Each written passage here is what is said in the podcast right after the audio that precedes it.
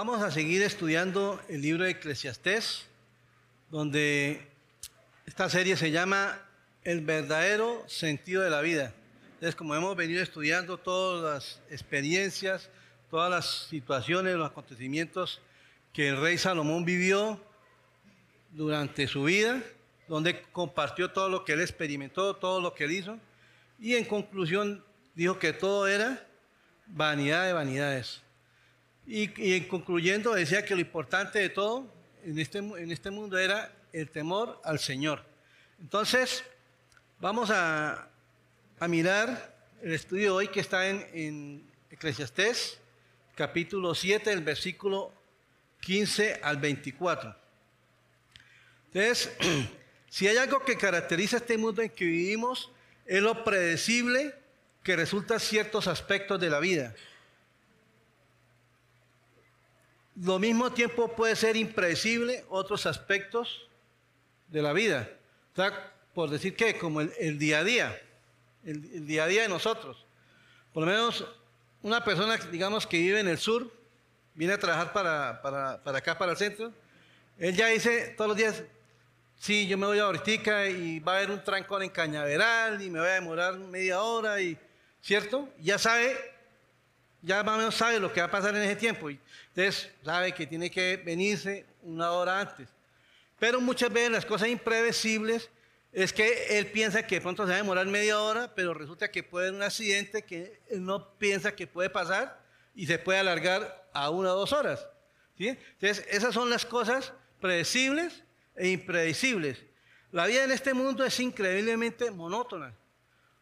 Y que hablábamos con mi esposa y decía, ay papito, a veces la rutina de todos los días, pararse, hacer desayuno, irme para el trabajo, volver a la casa, o sea, todo es lo mismo. Y, había una película que se llamaba El Día de la Marmota. Siempre repetía la misma escena, toda la misma escena. Y de verdad que a veces la vida se vuelve así, sobre todo cuando aquellas personas que no le encuentran sentido a la vida. ¿sí? Se vuelve monótono, se vuelve aburrido, eh, bueno, diferentes cosas. Pero lo otro es que a veces las cosas no funcionan como uno quisiera. Uno emprende algo y uno espera que le vaya bien, pero resulta que las cosas no se dan, ¿verdad? Entonces, uno dice, no, pero ¿qué pasó aquí? ¿Por qué no se dan las cosas? Uno espera que algunos, algunos creyentes que están sirviendo al Señor y haciendo la obra de Dios, muchas veces se enferman y se mueren jóvenes.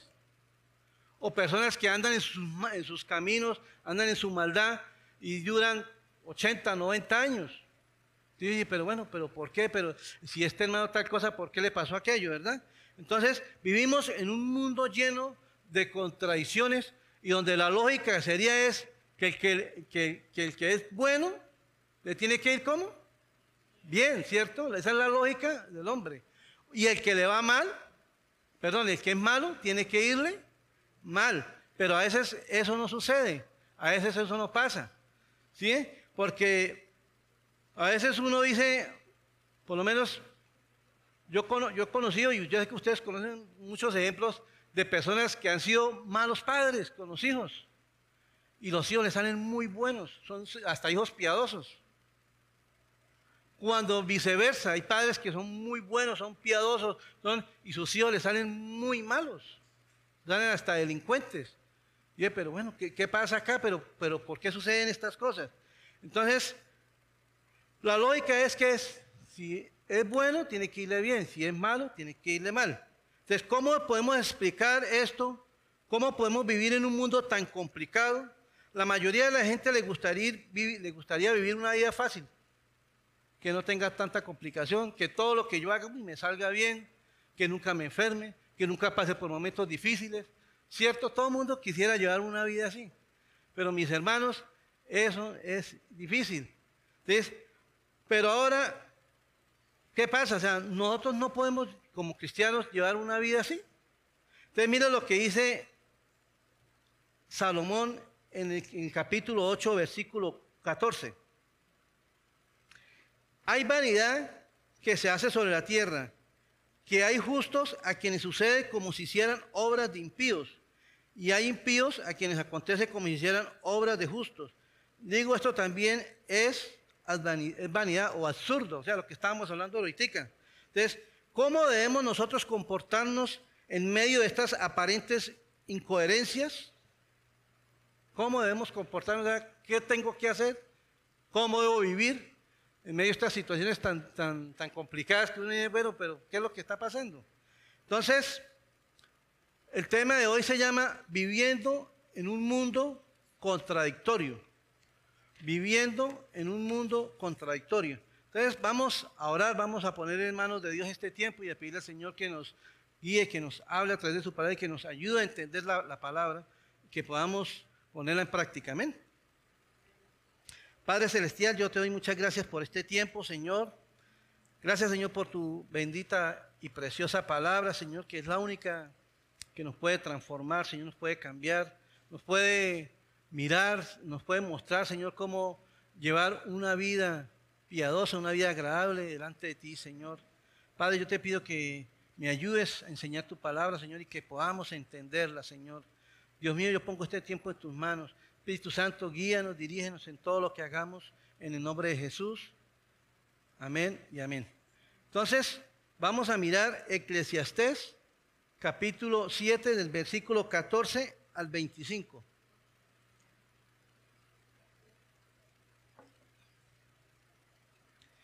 Eclesiastés del versículo 14 al 25. En el día del bien goza del bien y en el día de la adversidad considera. Dios hizo tanto lo uno como lo otro, a fin de que el hombre nada halle después de él. Todo esto he visto en los días de mi vanidad. Justo hay que perece por su justicia, y hay impíos que por su maldad alargan sus días. No seas demasiado justo, ni seas sabio en exceso, porque ¿qué habrá de destruir? ¿Por qué habrás de destruirte? No hagas mucho mal, ni seas insensato.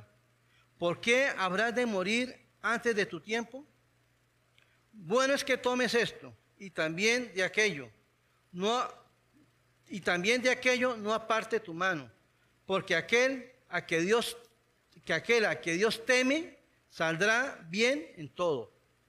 La sabiduría fortalece al sabio más que diez poderosos eh, que haya en una ciudad. Ciertamente no hay hombre justo en la tierra que haga el bien y nunca peque. Tampoco apliques tu corazón a todas las cosas que se hablan para que no oigas a tu siervo cuando dice mal de ti, porque tu corazón sabe que tú también dijiste mal de otros muchas veces. Todas estas cosas, todas estas cosas probé con sabiduría, diciendo, seré sabio, pero la sabiduría se alejó de mí. Lejos está lo que fue, y lo muy profundo, ¿quién lo hallará? Entonces, lo primero que miramos vamos a mirar es la realidad de este mundo contradictorio. Hermano, esto es una realidad, ¿verdad? Que eso, lo que digo, no, no podemos ser indiferentes a eso. Entonces, ya Salomón ya había dicho en el versículo 13, mira lo que había dicho Salomón, mira la obra de Dios porque ¿quién podrá enderezar, enderezar lo que él torció? Refiriéndose a aquellas dificultades de la vida que nos resultan incómodas, difíciles de aceptar porque forman parte del gobierno del gobierno soberano de Dios. Vamos a mirar en el versículo 15 lo que dice. Todo esto he visto en los días de mi vanidad. Justo hay que perece por su justicia. Y hay impíos, y hay impíos que por su maldad alarga sus vidas.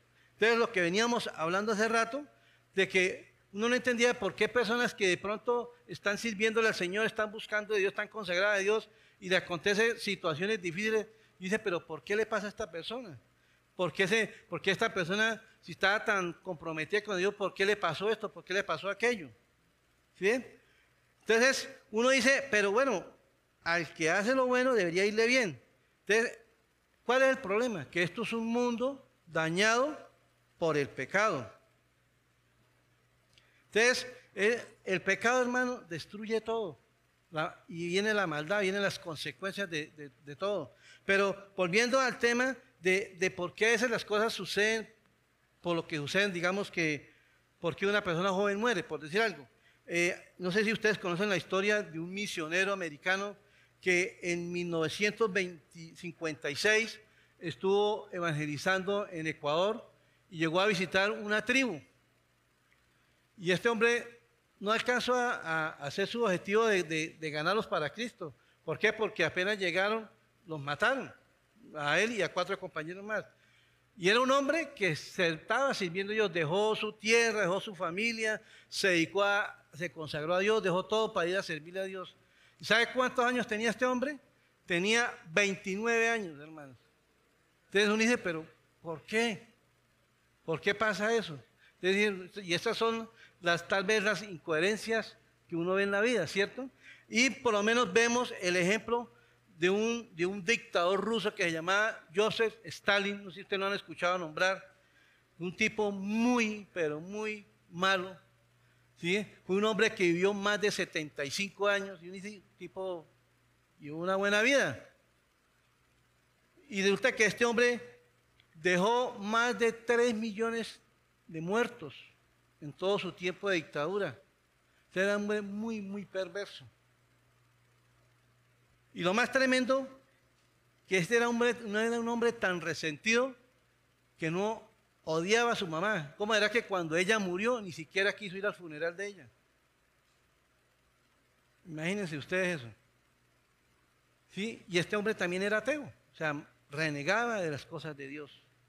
Entonces, uno dice, pero ¿por qué pasan esas cosas? Uno, uno dice, pero yo, yo no entiendo. ¿Sí? Porque este muchacho de 29 años estaba sirviendo al Señor, fue a hacer la obra, ¿y por qué le pasó eso? Y muchos de nosotros estaremos pasando por cosas así. Bueno, yo como que entre más me dispongo para Dios, yo como que me aparto del pecado, como que me, santifico para Dios, como que empieza a irme como más difícil en la vida, como que las cosas no se me dan. Y yo no, pero no entiendo. Y en cambio el vecino que es un impío que, no tiene temor de Dios y mire cómo progresa, mire cómo sale adelante, mire cómo vive bien, mire cómo tiene una familia bonita. No sé si a ustedes les ha pasado, a mí me ha pasado eso. ¿Cierto? Entonces, y esto fue lo que llenó de desconcierto al salmista Asap. Este salmista era un hombre que le servía a Dios, amaba a Dios. Pero era un hombre que llegó a experimentar esa situación de lo que estamos hablando ahorita. Y eso lo vemos en el Salmo 73, del versículo 2 al 9.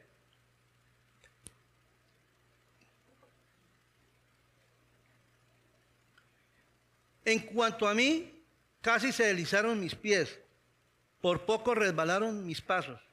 Por, mira lo que dice acá, porque tuve envidia de los arrogantes viendo la, prosperidad de los impíos, porque no tienen congojas por su muerte, pues su vigor está entero. Imagínense. No pasan trabajo como los otros mortales, ni son azotados como los demás hombres. Por tanto, la soberbia los corona, se cubren de vestidos de violencia. Los ojos se les saltan de gordura, logran con creces los antojos del corazón.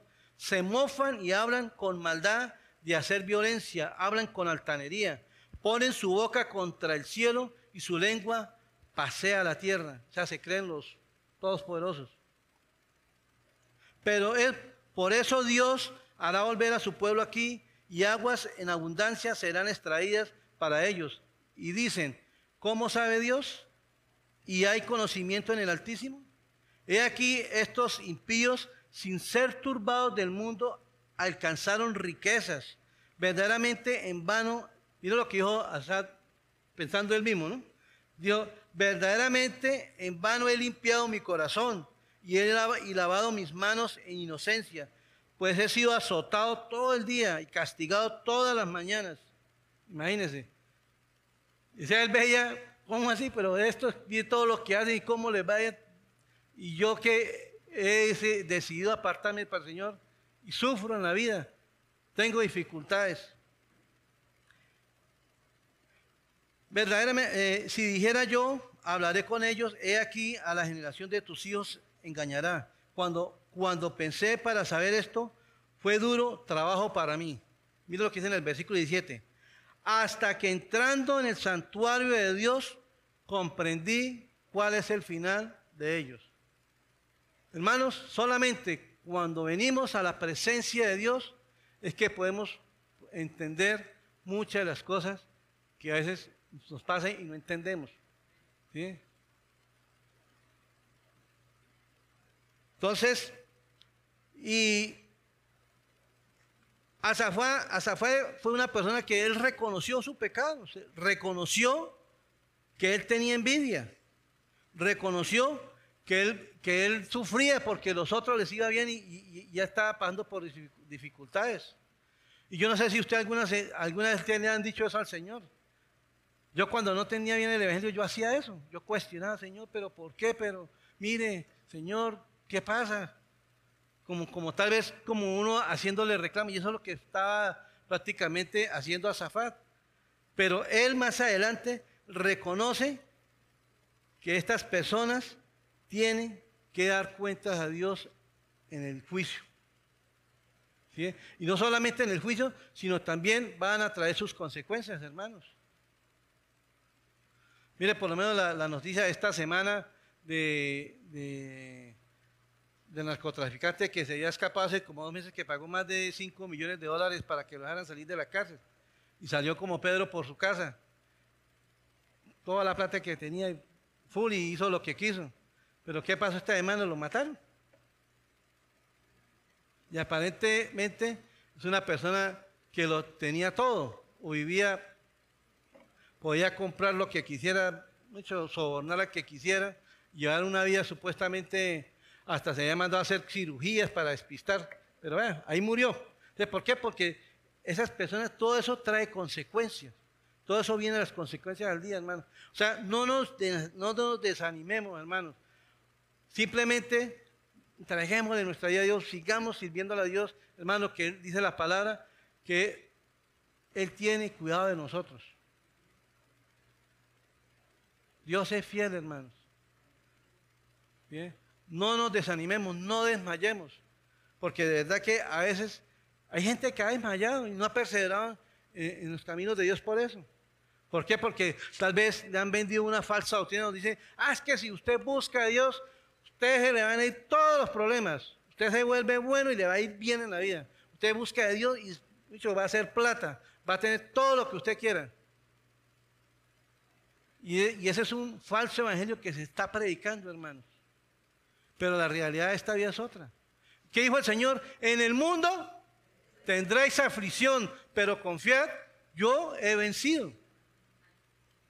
Todos pasamos por aflicciones, hermanos. Nadie se escapa de eso. Nadie. Pero nuestra esperanza está en Dios. Eso es. Y eso que ellas hablaba con, con un amigo mío que eh, él decía, oiga hermano, pero yo cómo hago para estar tan fresco como usted, porque usted es todo tranquilo, porque el hombre es todo acelerado, todo desesperado, y, ya, y, él es así, ¿no? Y entonces, digo, no, hermano, es que uno tiene que descansar en el Señor, confiar en la paz que Dios le da a uno. Y usted, yo le pregunté, ¿usted sabe cuál es la paz que Dios le da a uno? Yo no, mano, que Dios le da a uno cosas, que, uno esté bueno de salud, que uno tenga a la familia. Eh, bueno, esa es la paz de Dios. Me decía el hombre, yo no, mano, esa no es la paz de Dios. Esa es la paz del mundo. La paz de Dios, ¿cuál es? Es la que en medio de la adversidad usted está tranquilo. En medio de las dificultades usted duerme bien, como un niño. Usted cuando ve un niño que se despierta a las 3, 4 de la mañana preocupado por las deudas, preocupada por los compromisos del otro día. ¿Ah? Félix, ah, Félix lo despierta el niño. no, ¿verdad? ¿Sí? Pero a veces uno, uno, uno como quisiera, a veces uno cae en eso, hermano.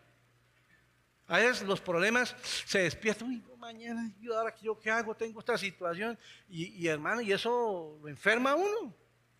Pero hermano, tenemos que descansar en el Señor. Y yo digo, y eso, y eso son cosas que no nos podemos, nadie puede escapar de las situaciones. Pero nosotros tenemos una esperanza, hermano, que es en Cristo. La esperanza de nosotros es que el Señor nos va, nos va a abrir puertas, nos va a dar la salida a nuestros problemas. Nosotros, y algún día, hermano, en un futuro, Dios, lo más hermoso es que vamos a poder estar en la presencia de Él. Porque digo, toda esta gente, todos estos impíos que tal vez alcanzan el éxito, alcanzan muchas cosas, pero tristemente, ¿a dónde van a, dónde van a parar ellos? ¿Y de qué les sirvió todo eso? Entonces, lo otro que vemos eh, eh, más adelante es que Salomón nos comparte un consejo extraño. En el, en el segundo punto lo vamos a ver que llama la necesidad de vivir en el temor de Dios en este mundo contradictorio. Hermano, porque eso es lo que el mundo no tiene temor de Dios hoy en día. La gente está dispuesta a hacer lo que sea con tal de satisfacer sus necesidades, no importa cómo. Pero nosotros tenemos la necesidad de vivir en el temor de Dios.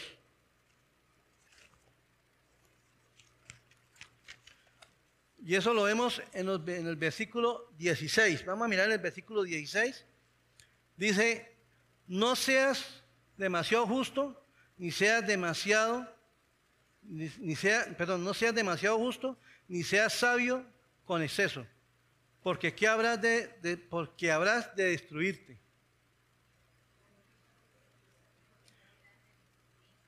Hay algunas personas que, que, que son demasiado justas o demasiado sabias. Existen algunas personas que puedan sobrepasar la medida de justicia y la sabiduría que Dios demanda en la palabra? O sea, nosotros podemos llegar a alcanzar esos estándares de la justicia de ser justos. ¿Cierto que no? Todos somos débiles, todos fallamos. Mira lo que dice Santiago capítulo 2 versículo 10.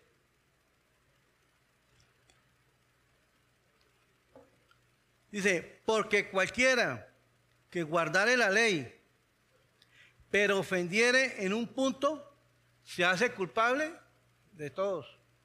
Hermano, cuando en, el tiempo de, Moisés tenía que cumplirse la ley, la ley que era, tenía que cumplir todos los puntos, los diez mandamientos. Y yo pregunto, ¿aquí hay alguien que haya cumplido los diez mandamientos al pie de la letra? ¿Cierto que no? Aquí, ¿quién, dice, quién ha dicho mentiras? ¿Quién ha deseado lo que tiene el vecino? Eso es pecado. ¿Quién alguna vez ha robado? Yo le he robado las monedas a mi papá. ¿Eh? Entonces, ahí todos hemos hecho algo malo. Entonces, Santiago dice, porque cualquiera que guardare la ley, pero ofendiere en un punto, se hace culpable de la ley. Es imposible para cualquier ser humano llegar demasiado, ser demasiado justo o llegar a ser demasiado sabio.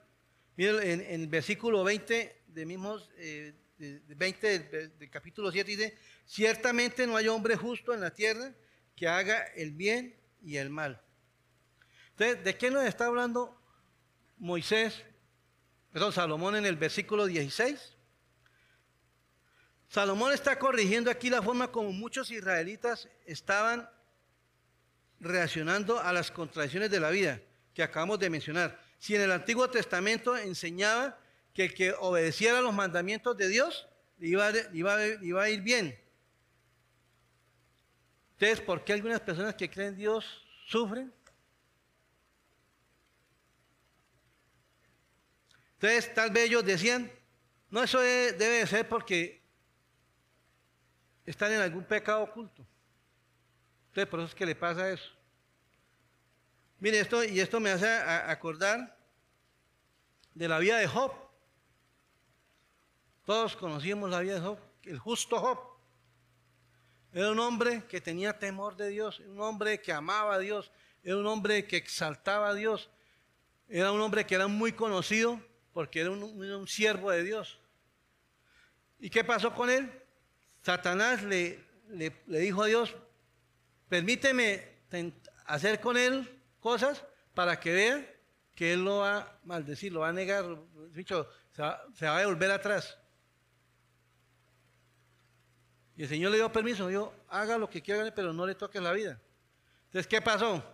Se le murieron los hijos, la esposa lo abandonó, quedó en la ruina, le dio una enfermedad terrible que tenía muchas llagas, creo que era lepra. O sea, ese hombre llegó en un estado tan crítico que la gente decía, pero bueno, pero ¿cómo así? Si era el santo joven, siervo de Dios, ¿por qué le está pasando eso? Y lo más tremendo es que llegaron los amigos de él. Y en vez de animarlo, que perseverara, que confiara en el Señor, que no desmayara, llegaron fue a, juzgarlo. Y empezaron a criticarle muchas cosas. Y el último, prácticamente lo que le quisieron decir a Job es que, que si él estaba así, era porque tal vez él tenía un pecado oculto.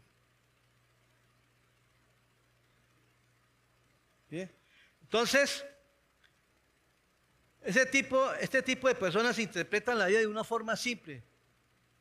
Los fariseos son también, un ejemplo de, todas esas cosas. A veces, ¿por qué? Porque ellos, eh, los fariseos se quedaban con unos niveles de justicia altos, eran los rabí, eran los maestros, eran los intérpretes de la ley.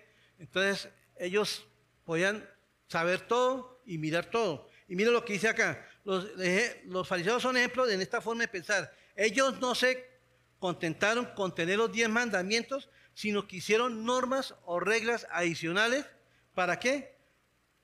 Para poder atraer la bendición de Dios. O sea, ellos le ayudaron a Dios. No se conformaron con los mandamientos que Dios, sino que empezaron a añadir ciertas reglas a ciertas cosas, por lo menos lo que pasaba el día sábado, el día de reposo. El día de reposo ellos ponían reglas, haga esto, esto no se puede hacer, esto sí se puede hacer, aquí no lo puede hacer. Y vamos a mirar unos ejemplos donde aún el mismo Señor les, reprocha por eso. Entonces, miren lo que dice Lucas, capítulo 11, versículo 46. Y esto lo dijo el mismo Señor Jesús. Dijo, y él dijo, hay de vosotros también intérpretes de la ley, porque cargáis a los hombres con cargas que no pueden llevar, pero vosotros ni con un dedo la tocáis. Si ellos se quedaban los supersantos, los, los justos, los, los sabios, y lo que hacían era ponerle cargas a la gente.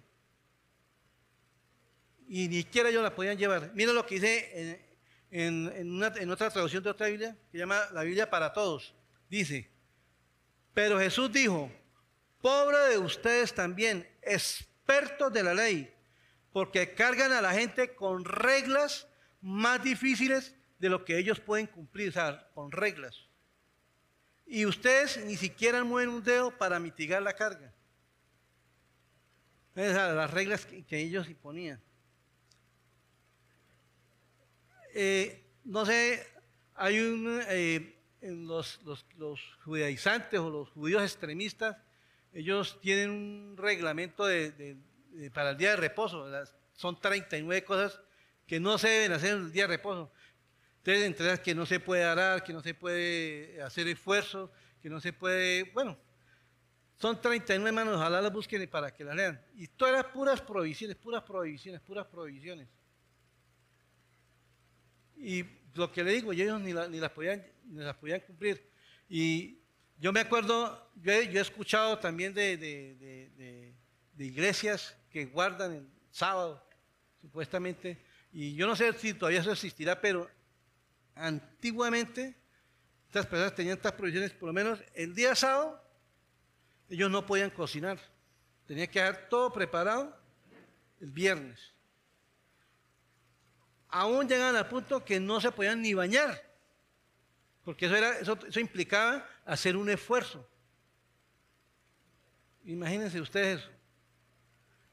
Entonces, puras reglas, ¿para qué? Para demostrar que ellos, que ellos están en un estándar de espiritualidad, de, de, hecho de atraer, que Dios, mira lo que ellos están haciendo. Pero hermanos, para nada. Y el mismo Señor Jesucristo les dijo, eh, por lo menos eh, en, Juan 5.10 vemos el caso del, paralítico de Bethesda. Y ahí también hay otra escena tremenda donde los mismos fariseos, el Señor les, dice a ellos, mira lo que dice. Entonces los judíos dijeron, aquel que había sido sanado, es día de reposo, no te es lícito llevar el lecho. Y los que conocen la historia del paralítico de Bethesda, era que el señor, ese hombre llevaba 38 años paralítico que no podía moverse y en ese estanque de agua de vez en cuando dice que venía una y movía el agua y, el que llegaba, ¡prum!, se sanaba. Imagínense ustedes, este pobre hombre, ¿cuándo iba a llegar allá? Era un paralítico. Entonces el señor Albero dijo, ¿usted quiere ser sano? Y él dijo, Señor, pero ¿a mí quién me lleva hasta allá? Y el Señor dijo, levántate, toma tu lecho y anda. Entonces, resulta que ese día era un sábado. Entonces, cuando él dijo, levántate, toma tu lecho, cogió, cogió su, su, su, catre o su, lecho y empezó a andar. Y uno de los fariseos, oiga, ¿usted qué hace llevando hoy el sábado? Usted no puede hacer eso. Imagínense, hermanos, como si eso le como decía, como decía un, pastor, un pastor que conocí yo que decía, esto ni le quita ni le pone la salvación. Pero a veces, a veces suceden esas cosas. Y hermano, y hay muchos pasajes de la Biblia donde el Señor se confronta con eso. Y el Señor, es más, el Señor les dijo a ellos, bueno, si y usted está en el campo y si su asno o su buey y cae en un hueco y, y, usted lo ve ahí que está sufriendo, y entonces, porque es sábado, usted lo va a dejar morir.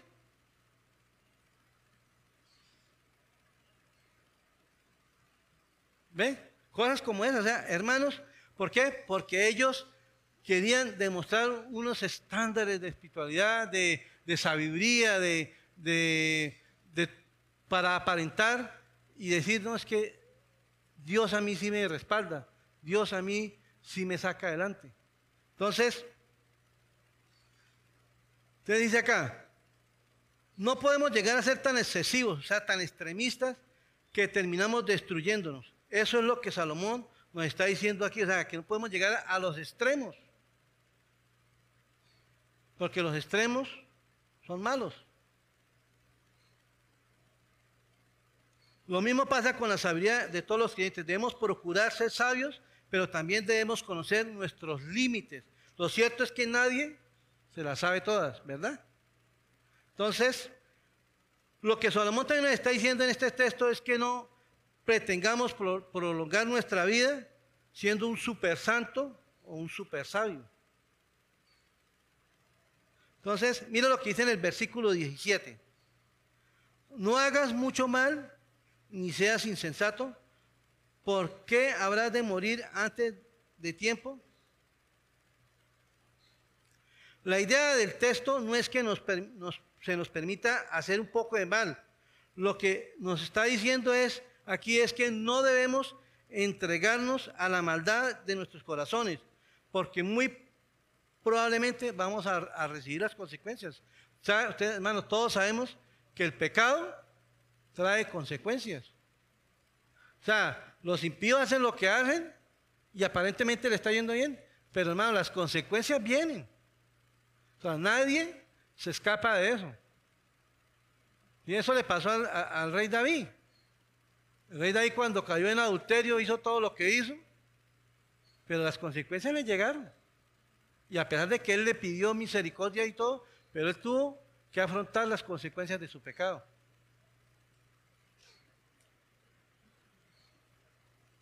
Hay una, hay una diferencia entre el que peca por causas de las debilidades de todos nosotros. O sea, aquí no, aquí no, aquí no, yo no puedo decir, aquí no hay nadie que peque.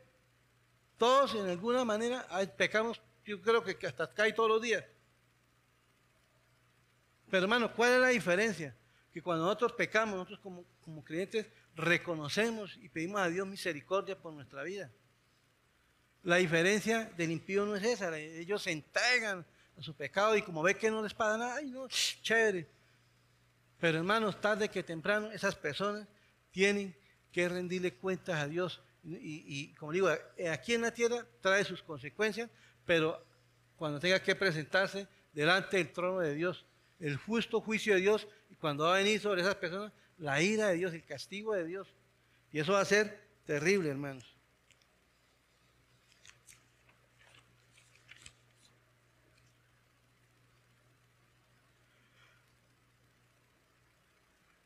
Entonces, ¿cuál es la solución para todas estas cosas? ¿Qué Pero bueno, entonces, ¿cómo hago? Y lo que tenemos que hacer nosotros es vivir en el temor de Dios. Hermano, eso es vivir en temor. Siempre está diciendo, esto le agrada a Dios, esto no le agrada a Dios. Examinarnos todos los días. Mira lo que dice en el versículo 18. Bueno es que tomes esto y también de aquello no apartes tu mano, porque aquel que a Dios teme saldrá bien en todo. Sí, hermanos, estamos pasando por un momento difícil, pero hermanos, Dios va a la solución, va a la bendición en su tiempo. ¿Sí? Pero lo importante es temerle. Dice lo que Salomón está diciendo en este versículo es que no desechemos el consejo del versículo 16 de creernos un super santo y un super sabio, pero no desoigamos la advertencia del versículo 17 de vivir como un necio y entregarnos a la maldad de su corazón. Entonces, ¿qué debemos hacer? El que teme a Dios, dice Salomón, escapará de ambas cosas, de los peligros que hemos estado hablando. Entonces, mira lo que dice Salomón en el versículo, en el, perdón, en el capítulo 12, versículo 13. Y, con este pasaje prácticamente él, concluye el libro. Y, eso es, y eso es lo que esta palabra tenemos en manos, que es atesorarla en nuestro corazón. Dice, el fin de todo el discurso oído es este. Teme a Dios y guarda sus mandamientos, porque ese es el todo el hombre, porque Dios traerá toda obra a juicio juntamente con toda cosa encubierta, sea buena o sea mala. Entonces, hermanos, vivamos en el temor de Dios, ¿verdad? No seamos necios. Vivir en el temor de Dios es ser consciente de que estamos ante un Dios santo, que es digno de toda gloria, de toda honra, que es digno de toda reverencia, que es digno de ser amado, de ser obedecido. Eso es vivir en el temor de Dios. Ahora, vamos a mirar cuáles son las ventajas de las, de, las ventajas de la sabiduría de Dios para vivir apropiadamente en este mundo contradictorio.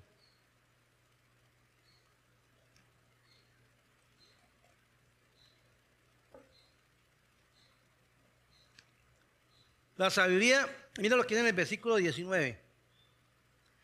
La sabiduría fortalece al sabio más que diez poderosos que haya en una ciudad. Entonces, aquí lo que tenemos que mirar es que debemos alcanzar la sabiduría que viene, viene del temor de Dios. Mira lo que dice en el Proverbios, capítulo 1, versículo 7. El principio de la, de la sabiduría, ¿qué es? El temor a Jehová. Mira lo que dice acá. Los insensatos desprecian la sabiduría y la enseñanza. Entonces, en el versículo 10 dice que Salomón compara a un hombre sabio con una ciudad gobernada por 10 hombres capaces.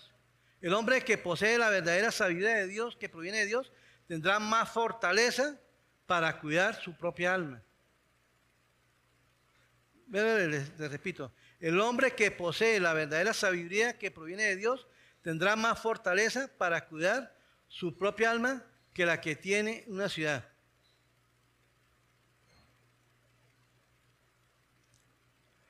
Mire, la sabiduría de Dios protege, la sabiduría de Dios protege nuestra voluntad para que nos ayude a tomar la mejor decisión. La sabiduría protege nuestra mente para que nos ayude a ver la vida bajo la perspectiva de Dios. La sabiduría protege nuestro hablar porque nos ayuda qué debemos decir, cuándo y cómo. Hermanos, hasta para eso necesitamos la sabiduría de Dios. Porque a veces uno habla y comete una de las ¿yo por qué hice esto? ¿Yo por qué hice esto? Mano, porque a veces hacemos eso en nuestra fuerza. Y a veces nosotros por hablar lo que no debemos hablar, nos hemos metido hasta en problemas. Entonces, bueno, la sabiduría, nos, la sabiduría de Dios dice, nos ayuda a lidiar con el más grande de los, con el más grande de los problemas que tenemos que enfrentar en esta vida, que es el pecado. Ese es el problema más grande que tenemos nosotros, hermano. Estamos todos los días asediados por el pecado. Y mire lo que dice en el versículo 20, lo confirma. Dice, ciertamente no hay hombre justo en la tierra que haga el bien y nunca peque. No lo hay. No lo hay. Y Pablo mismo también lo confirma en Romanos capítulo 10, perdón, capítulo 3, versículos 10 y 11. Dice, como está escrito, no hay justo ni a un uno. No hay quien entienda, no hay quien busque a Dios. Hermano, y eso es lo que está pasando hoy en día. Tristemente, la gente anda en sus afanes de la vida, anda pensando en, en cómo alcanzar el éxito, cómo crecer, cómo hacer dinero, cómo hacer tantas cosas, pero para nada buscan a Dios. Y esa es la realidad de este mundo contradictorio. Y uno de los pecados más terribles que nosotros vemos, y lo hice acá, es el, el pecado de la lengua. Y eso lo vemos en el versículo 21 y 22.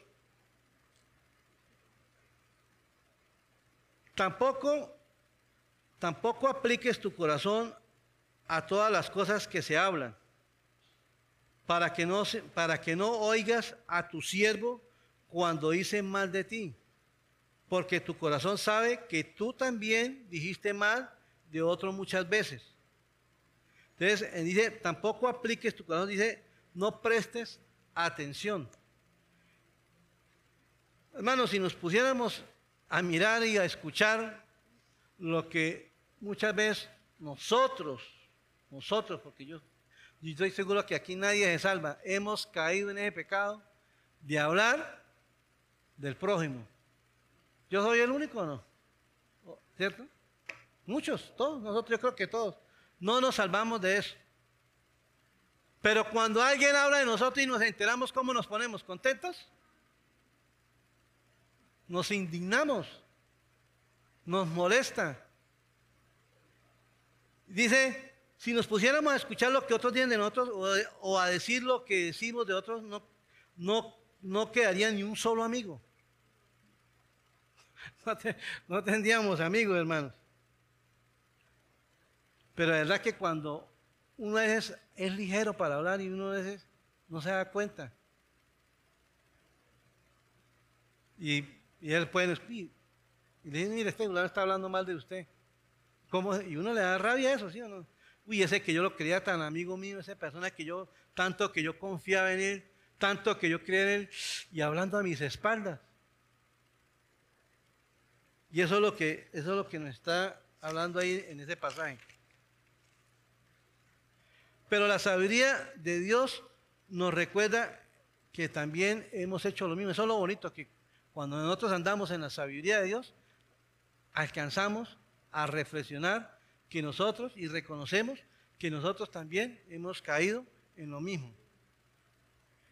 Entonces, mira lo que decía Charles Spurgeon, le decía a los estudiantes, a los futuros predicadores. les decía, bueno, prepárense porque a veces las cosas son complicadas. Mira lo que les decía.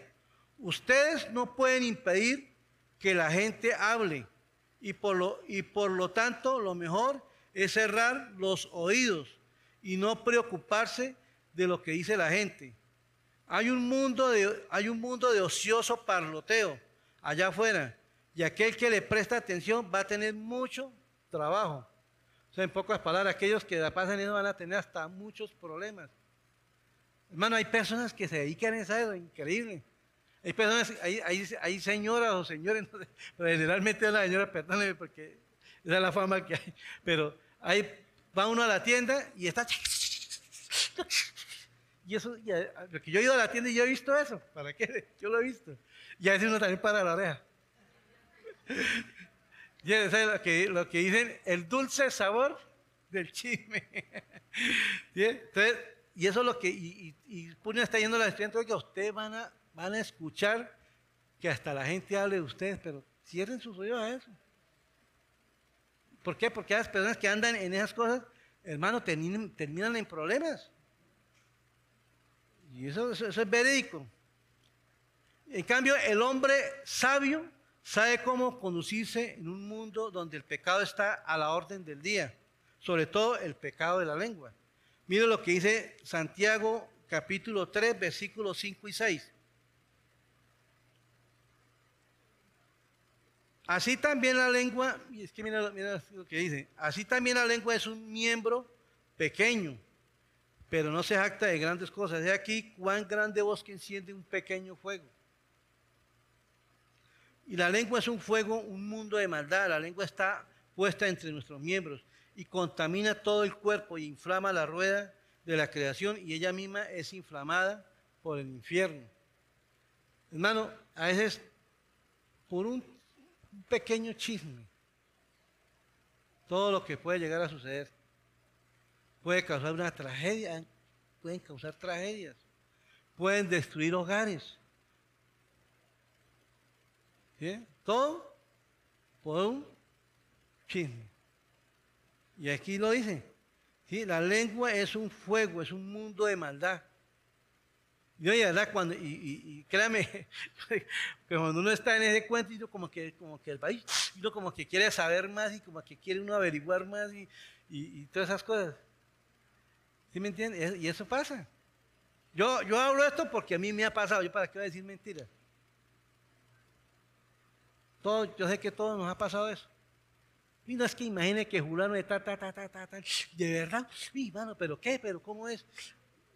Y eso me parece uno delicioso eso, ¿cierto? Mira lo que dice, mira lo que dice el Salmo 15 del versículo 1 a 3. Mira lo que dice, lo que el Señor, el salmista dice. Dice, Salmo 15 del 1 a 3 dice, Jehová, ¿Quién habitará en tu tabernáculo? Mire, mire lo que el Señor nos está diciendo a nosotros. ¿Quién habitará en tu tabernáculo?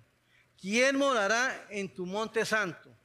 El que anda en integridad y hace justicia y habla verdad en su corazón. El que no, ¿qué? Calumnia con su lengua, ni hace mal a su prójimo. Y dice, mira lo que dice acá, ni admite reproche contra su vecino Uy, hermano, cuénteme más de ese man, ¿qué pasó? en vez de uno, no, no permitir eso, hermano. Así sea verdad, sea mentira, hermano, digámosle, hermano, oremos por eso. Pidámosle a Dios misericordia por esa persona. Pero, ¿cómo, cómo, ¿cómo vamos a presentarnos delante de Dios? ¿Cómo vamos a venir a levantar manos santas cuando nosotros caemos en esas cosas? Dice, ¿quién? ¿Quién es el que puede estar ahí? Vamos a volverlo a repetir.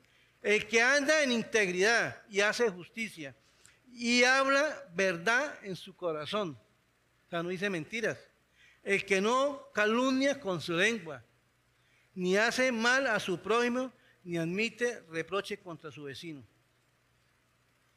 Eso es lo que nos está hablando el Señor.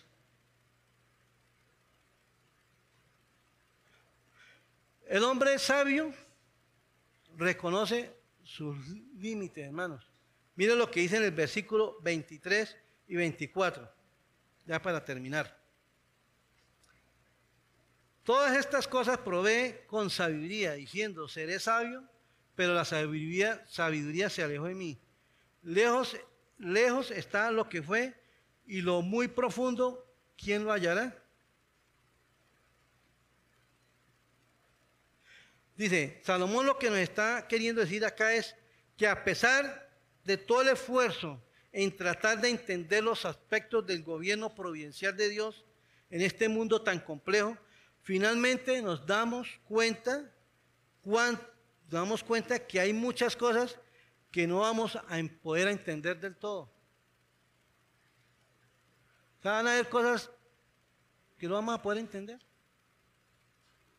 O sea, como les contaba al principio, el misionero es el que murió a los 29 años. Su esposa más adelante, dice la, biografía de él, dice que más adelante ella se fue con su hija y se dedicaron a, a, a Ecuador y visitaron la tribu y, y, hicieron la obra de Dios allá, hermanos. ¿Sí me entiende? Pero esta mujer perfectamente podía haber cuestionado a Dios. ¿Sí o no? Pero ¿cómo así? Mi esposo se fue y mire, mi hija quedó pequeñita y no, hermanos. A veces son cosas que uno no entiende. Ella dijo, bueno, no entiendo por qué pasó, pero, pero yo sigo creyendo en el Señor, sigo caminando a Dios, sigo sirviendo a Dios. Y ahora me voy con mi hija al Ecuador también a servir al Señor. Y hermano, y, dice la biografía que esta gente, esa tribu, llegó a creer en el Señor. Muchas personas se convirtieron. Hay iglesias allá. O sea, no es en vano, hermano. A veces nos estamos pasando por momentos difíciles que a veces no, entendemos por qué nos pasa. Pero hermanos, perseveremos en el Señor, vivamos en el temor de Dios, vivamos consagrados a Dios. Hermanos, que Dios es bueno, Dios es fiel. Dios no nos va a dejar avergonzados. Y sirvámosle, no importa lo que estemos pasando. Eso es lo que nos llama el Señor. Ahora, mira lo que dice Isaías 55, 8 y 9. Dice, porque mis pensamientos no son vuestros pensamientos, ni vuestros caminos mis caminos, dijo Jehová. Como son más altos los cielos que la tierra, así son mis caminos más altos que vuestros caminos, y mis pensamientos más que vuestros pensamientos. La que estábamos hablando ahorita. No entiendo por qué está hablando, pero Dios sí sabe. Dios tiene algún propósito con eso.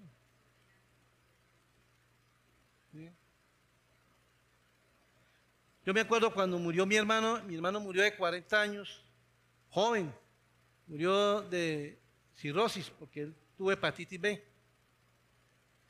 Y, Dios en su infinita misericordia permitió que él conociera, conociera de él y se arrepintiera y perdonara a las personas que tenía que perdonar y todas esas cosas. Pero,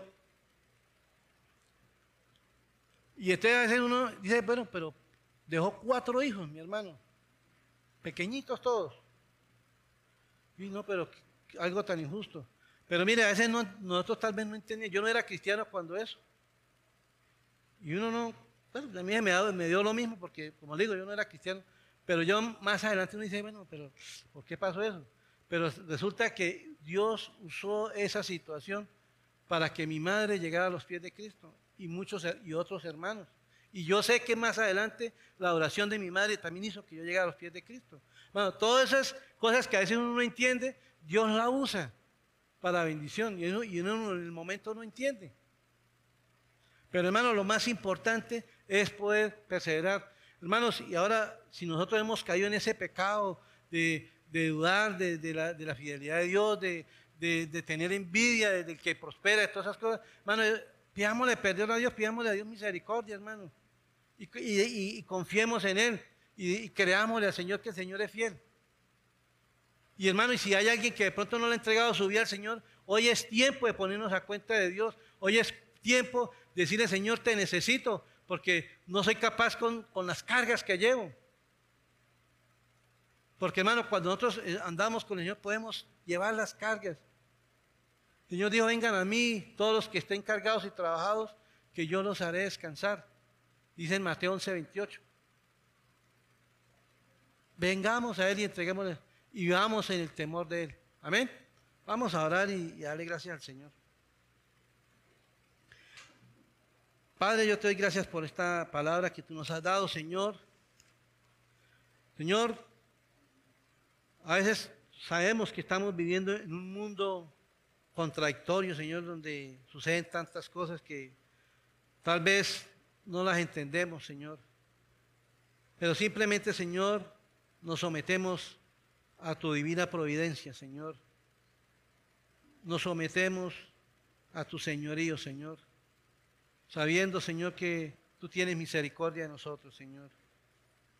Padre, te pido misericordia por cada uno de nosotros, Señor, si hemos caído en, si nos hemos dejado llevar por, el pecado, Señor, si hemos sentido envidia, Señor, por, el que prospera, porque, por el vecino que de pronto está mejor que nosotros y, y no tiene temor tuyo, Señor. Y a veces cuestionamos esas cosas, Señor. Padre, perdónanos, Señor. Y hoy, Señor, reconocemos lo que dice el proverbio, Señor, que el principio de la sabiduría es el temor a ti, Señor. Padre, yo te doy gracias, Señor, por esta palabra, Señor. Te alabo y te bendigo en el nombre de Jesús. Amén y amén.